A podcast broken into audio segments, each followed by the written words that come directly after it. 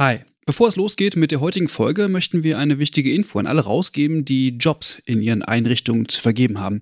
Denn ab sofort kannst du deine Stellenanzeige hier bei uns im Podcast platzieren. Wir finden das besser als Werbung, weil unsere treuen Hörenden damit Hinweise auf tolle Jobangebote bekommen und Unternehmen diesen Podcast nutzen können, um genau die Zielgruppe zu erreichen. Und wir nerven nicht mit Inhalten, die niemand hören will. Also eigentlich eine Win-Win-Win-Situation. Wenn du also eine Stellenanzeige hast, am besten natürlich für akademisch Pflegende, dann schreib uns eine Mail an hallo@übergabe.de. Übergabe hier mit UE. Wir veröffentlichen dann die Anzeige hier mit den relevanten Infos. Wir freuen uns auf deine Mail und wünschen viel Spaß mit der heutigen Folge.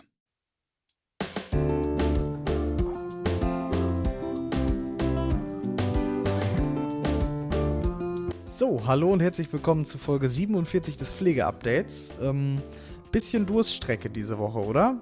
Ich weiß ja nicht. Lukas, haben wir spannende Themen? Ja, schon, aber nicht viele. Ich würde auch sagen, also die Themen sind, sind okay. Äh, nein, die Themen sind super natürlich. Ähm, aber so, man muss sagen, in der Politik, gerade in Berlin oder auch in den, in den Länderparlamenten, ganz so viel ist eigentlich, oder ja, ganz so viel ist eigentlich nicht passiert, kann man eigentlich so sagen. Ist, das Sommerloch kündigt sich vielleicht an. Naja, wir haben trotzdem natürlich das Allerbeste, was wir finden konnten, für euch zusammengefasst. Und ich glaube, wir haben auch eine ganz gute Auswahl getroffen. Wollen wir heute doch, glaube ich, gar nicht viele Wörter verlieren. Ähm, oder? Michelle, was sagst du? Nee, meinetwegen können wir direkt loslegen. Alles klar, Michelle, dann äh, fang doch einfach an. Am 12. Mai findet wieder der Internationale Tag der Pflegenden statt. Ähm, das ist ein Aktionstag, äh, der international begangen wird, um die Arbeit von professionell Pflegenden zu würdigen und ja, ihre unabdingbare Rolle in den Gesundheitswesen hervorzuheben. Michelle, dann erzähl uns doch mal was zum geschichtlichen Hintergrund des Internationalen Tag der Pflegenden. Seit 1965 ist der ICN federführend in der Organisation dieses Tages und seit 1974 ist er auf den 12. Mai datiert, den Geburtstag von Florence Nightingale. An diesem Tag finden überall auf der Welt Aktionen statt, um die Pflegenden wertzuschätzen und zu würdigen. In den USA und in Kanada beispielsweise wird den Pflegenden um diesen Tag herum sogar jeweils eine ganze Woche gewidmet, die National Nurses Week. Die WHO hat das Jahr 2020 damals zum internationalen Jahr der Pflegenden und Hebammen ausgerufen, anlässlich des 200. Geburtstages von Florence Nightingale. Und ja, im Jahr 2020, wir erinnern uns alle, fiel dieser Tag natürlich genau in die erste Welle der Corona-Pandemie, was natürlich nochmal besonders von Bedeutung gewesen ist. Jedes Jahr steht der Internationale Tag der Pflegenden unter einem anderen Motto. Dieses Jahr ist das Motto Our Nurses, Our Future. Mit den Veröffentlichungen verschiedener Berichte und Reports habe der ICN die Notwendigkeit von Veränderungen aufgezeigt und zu Maßnahmen und Investitionen in die professionelle Pflege aufgerufen, um ihre Rolle in den Gesundheitssystemen zu stärken. So Präsidentin des ICN Pamela Cipriano. Über einen dieser Berichte haben wir bereits hier im Pflegeupdate gesprochen, und zwar nämlich den letzten, Recover to Rebuild. In diesem Report wurden die Folgen der Pandemie für Pflegefachpersonen in den Gesundheitssystemen dieser Welt untersucht und veranschaulicht. Unter anderem kritisiert der ICN, dass professionell Pflegende, nachdem sie unermüdlichen Einsatz während der Pandemie gezeigt haben, nun dazu aufgerufen sind, mit noch mehr Einsatz die Schwachstellen der Gesundheitssysteme zu kompensieren und sie wieder aufzubauen. Und ich finde, vor diesem Hintergrund wird es ganz deutlich, wo das Motto des diesjährigen Internationalen Tag der Pflegenden herkommt. ICN-Präsidentin Pamela Cipriano erklärt, Zitat, das Motto liegt da, was sich der ICN für die professionelle Pflege in Zukunft wünscht, um die globalen Gesundheitsherausforderungen zu bewältigen und die globale Gesundheit für alle zu verbessern. Wir müssen die Lehren aus der Pandemie ziehen und sie in Maßnahmen für die Zukunft umsetzen, die sicherstellen, dass die professionell Pflegenden geschützt, respektiert und gewertschätzt werden. Weiter sagt sie, die Kampagne wird nicht nur Erkenntnisse zur Unterstützung der professionell Pflegenden liefern, sondern auch aufzeigen, wie wir unsere Gesundheitssysteme stärken müssen, um den wachsenden globalen Gesundheitsbedarf zu decken. Sie wird die wichtigsten Maßnahmen erfassen, die nach Ansicht des ICN sowohl für den Berufsstand als auch für die Gesundheitssysteme von wesentlicher Bedeutung sind und die natürlich von gegenseitigem Nutzen sind und sich gegenseitig verstärken. Unsere gemeinsame Zukunft hängt davon ab, dass jede Pflegekraft, jede Stimme nicht nur an vorderster Front der Pflege, sondern auch an vorderster Front des Wandels steht. Wenn ihr mehr über den ICN-Report erfahren wollt, hört gern in die Folge 44 unseres Pflegeupdates rein. Lukas hat euch den Inhalt des Berichts einmal wunderbar zusammengefasst. Und ja, nicht nur im Ausland, sondern auch in Deutschland finden bundesweit Aktionen am 12. Mai statt. Der Deutsche Evangelische Verband für Altenarbeit und Pflege ruft zum Beispiel bundesweit diakonische Einrichtungen, Dienste und Pflegeschulen auf, unter dem Motto 5 nach 12 auf die Straße zu gehen. Ja, der Internationale Tag der Pflegenden, finde ich, ist immer sehr interessant zu beobachten, auch Michelle in den sozialen Medien, weil äh, ich habe immer das Gefühl, es gibt immer völlig neue Wortschöpfungen, zumindest in der deutschen Sprache, was diese Betitelung des Tages angeht. Ähm, also ich mache mir da immer so einen kleinen Spaß raus, um zu lesen, wie oft ich Tag der Pflege oder äh, Tag für Pflegekräfte oder sowas finde. Äh, Pflegetag ich, auch schon, Pflegetag, auch schon in ja. dem Zusammenhang verwendet, ja. Ja, ich finde immer, find immer sehr interessant, weil ja eigentlich äh, ich denke, da sind wir uns einig, die Bedeutung von International Nurses Day eine andere ist, als sie manchmal dann äh, im deutschsprachigen Raum übersetzt wird. Absolut. Der Deutsche Berufsverband für Pflegeberufe, der DBFK, hat vergangene Woche in Berlin ein Doppeljubiläum des Verbandes gefeiert. Es jährten sich zum 120. Mal die Gründung des ersten Berufsverbandes für Krankenpflege, der Berufsorganisation der Krankenpflegerinnen Deutschlands, das BOKD, und zum 40. Mal die Gründung des DBFKs. Unter der Schirmherrschaft des Bundespräsidenten Steinmeier kamen zum Festakt das Who ist Who der deutschen Pflegelandschaft zusammen. Die Präsidentin des DBFKs, Christel Bienenstein, sagte in ihrer Rede, Zitat, wir können als Berufsverband stolz darauf sein, dass wir einen maßgeblichen Beitrag dazu geleistet haben, dass sich der Pflegeberuf weiterentwickelt hat. Inhaltlich hat der Berufsverband bei den Themen Ausbildung, Studium und aktuell bei der Personalbemessung viel Input für die Politik geben können und wird dies auch in Zukunft weiterhin tun. Bienstein wies allerdings auch darauf hin, dass noch viel berufspolitische Arbeit zu leisten sei. Zahlreiche nationale und internationale Gratulationen wurden anlässlich des Doppeljubiläums ausgesprochen.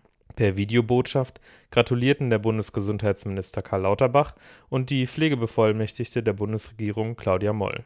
Beide hoben die außerordentliche Rolle der professionellen Pflege in der Gesundheitsversorgung hervor und Moll dankte dem DBFK dafür, eine starke Stimme für die beruflich Pflegenden in Deutschland zu sein. Die Präsidentin des International Council of Nurses, dem ICN, Pamela Cipriano, gratulierte dem DBFK und wies auf die seit nunmehr hundertjährige Zusammenarbeit des ICN und der deutschen Pflegenden hin Christine Vogler, die Präsidentin des Deutschen Pflegerates, würdigte in ihrer Rede den Beitrag des DBFKs im Deutschen Pflegerat und das Engagement bei der Gründung der Dachorganisation der deutschen Berufsverbände vor 25 Jahren. Im DBFK engagieren sich zahlreiche Pflegende aus allen Ecken Deutschlands für ihre Profession und damit auch für ihre Kolleginnen und Kollegen in allen Settings. Aus persönlicher Erfahrung kann ich sagen, es ist unglaublich wertvoll, sich berufspolitisch zu bilden und sich so sowohl beruflich als auch persönlich weiterzuentwickeln. Ohne mein Engagement in der jungen Pflege im DBFK hätte ich viele Menschen nicht kennenlernen dürfen und würde mit Sicherheit heute nicht hier sitzen und diesen Podcast aufnehmen. Einige Akteurinnen des DBFKs waren auch schon zu Gast bei der Übergabe, so zum Beispiel Martin Dichter, der Vorsitzende des DBFK Nordwest, in einer Folge zur Pflegekammer und die Präsidentin des DBFKs, Christel Bienenstein, in einer ja, Corona-Spezialfolge. Wer sich etwas für die Historie des DBFKs bzw. für die Gründerin Agnes Karl interessiert, dem empfehle ich den Podcast Zeitzeichen der Kolleginnen des WDRs. Die haben anlässlich des Geburtstages von Agnes Karl eine Folge zu ihrer Person aufgezeichnet. Abschließend weisen wir natürlich auch noch darauf hin, dass es in Deutschland nicht nur den DBFK gibt, sondern auch noch einige weitere Berufsverbände, die alle ihren Teil dazu leisten, die berufliche Pflege in Deutschland weiterzuentwickeln. Für uns Pflegefachpersonen gilt aber weiterhin engagieren, einbringen und so die Profession Pflege stärken. Und da ist es erstmal egal, wo und wie. Und jetzt fasst euch Max nochmal zusammen, was sonst noch so passiert ist. Der Bochumer Bund, die Spartengewerkschaft für Pflegeberufe, hat seinen Vorstandsvorsitzenden ausgeschlossen. Ingo Schaffenberg, der ehemals Vorstandsvorsitzende des Bochumer Bunds, wurde abgewählt und aus dem Verein ausgeschlossen. Laut dem Bochumer Bund sei dieser Vorgang die Reaktion auf mehrere Satzungsverstöße seitens Schaffenberg. Insbesondere werden Misskommunikation und Intransparenz als Gründe genannt. Als neue kommissarische Vorsitzende sind Ulrike Schütz und Jürgen Drebes gewählt worden. Der Bochumer Bund befindet sich scheinbar seit der letzten Vorstandswahl in relativ unruhigen Fahrwassern, wenn man auch den Eklat um Ralf Berning bedenkt. Es bleibt also zu hoffen, dass im Bochumer Bund zeitnah wieder produktiv gearbeitet werden kann und endlich Ruhe einkehrt. Der Pflegemindestlohn in der Altenpflege steigt ab dem 1. Mai. Der für die Altenpflege geltende Pflegemindestlohn wurde zum 1.5.2023 wie vorher festgelegt angehoben. Ungelernte Hilfspersonen erhalten nun mindestens 13,90 Euro die Stunde, PflegehelferInnen 14,90 Euro und Pflegefachpersonen mindestens 17,90 Euro die Stunde. Manfred Lucha, Gesundheitsminister in Baden-Württemberg, verteidigt erneut den Gesetzentwurf zur Errichtung einer Pflegekammer in Baden-Württemberg. Es werde jedoch ein Quorum zur Errichtung geben. Sollten mehr als 40 Prozent der Pflegenden in Baden-Württemberg der Errichtung einer Kammer während des Errichtungsprozesses widersprechen, so werde keine Kammer eingeführt werden. Auch hier baut sich ein Politiker also eine Hintertür ein, um aus dem brisanten Thema Pflegekammer unbeschadet herauszukommen, sollte das Vorhaben doch scheitern. So zumindest mein Gefühl. Ein trauriges Zeichen für die Pflege. Gute Pflege scheint nur dann im politischen Interesse zu sein, wenn sie einfach zu erreichen ist und kein Widerstand auftritt. Dieses Muster ist ja auch schon aus Niedersachsen und Schleswig-Holstein bekannt. Das Pflegeunterstützungs- und Entlastungsgesetz wurde zum ersten Mal im Bundestag gelesen und führte dort zu kontroversen Diskussionen. Maria Klein-Schmeink von Bündnis 90 Die Grünen kritisierte unter anderem die vielen Schleifen, die das Gesetz seit Anfang des Jahres nehmen musste. Es wurde immer wieder beraten und der Gesetzentwurf angepasst. Dies habe dem Gesetz nicht gut getan. Das Gesetz wurde nun an den Gesundheitsausschuss des Bundestages überwiesen und wird dort weiter bearbeitet. Wenn sich da etwas weiteres tut, erfahrt ihr es hier da sind wir auch schon wieder am Ende dieser Folge angekommen. Ähm, und ich glaube, ich möchte auch noch eine kleine Sache sagen zu der, ja, zu dem Gesetzesentwurf ähm, zu der Richtung der Pflegekammer in Baden-Württemberg. Max, ich stimme dir da vollkommen zu, dass es wieder mal ein trauriges Zeichen ist für die Pflege, weil manchmal hat man einfach das Gefühl, äh, die Politik hat noch nicht so richtig verstanden, ähm, wofür Pflegekammern eigentlich da sind. Nämlich nicht, um irgendwie sich selbst zu beweihräuchern oder um Pflegekräfte, die für eine Kammer sind, ähm, ja, glücklich zu stellen, sondern im Endeffekt ja für eine gute pflegerische Versorgung der Gesellschaft. Und ich finde immer sehr schade, dass das scheinbar bei der ganzen Diskussion vergessen wird. Wenn ihr nächste Woche ähm, zufälligerweise auch auf dem Jugendpflegekongress in Bochum seid, dann schaut doch gerne mal vorbei und quatscht eine Runde mit uns. Wir freuen uns auch immer ja, über persönliches Feedback zu unserem Podcast, was euch gut gefällt, was ihr euch vielleicht mal wünschen würdet an Themen. Äh, wir sind da ganz offen.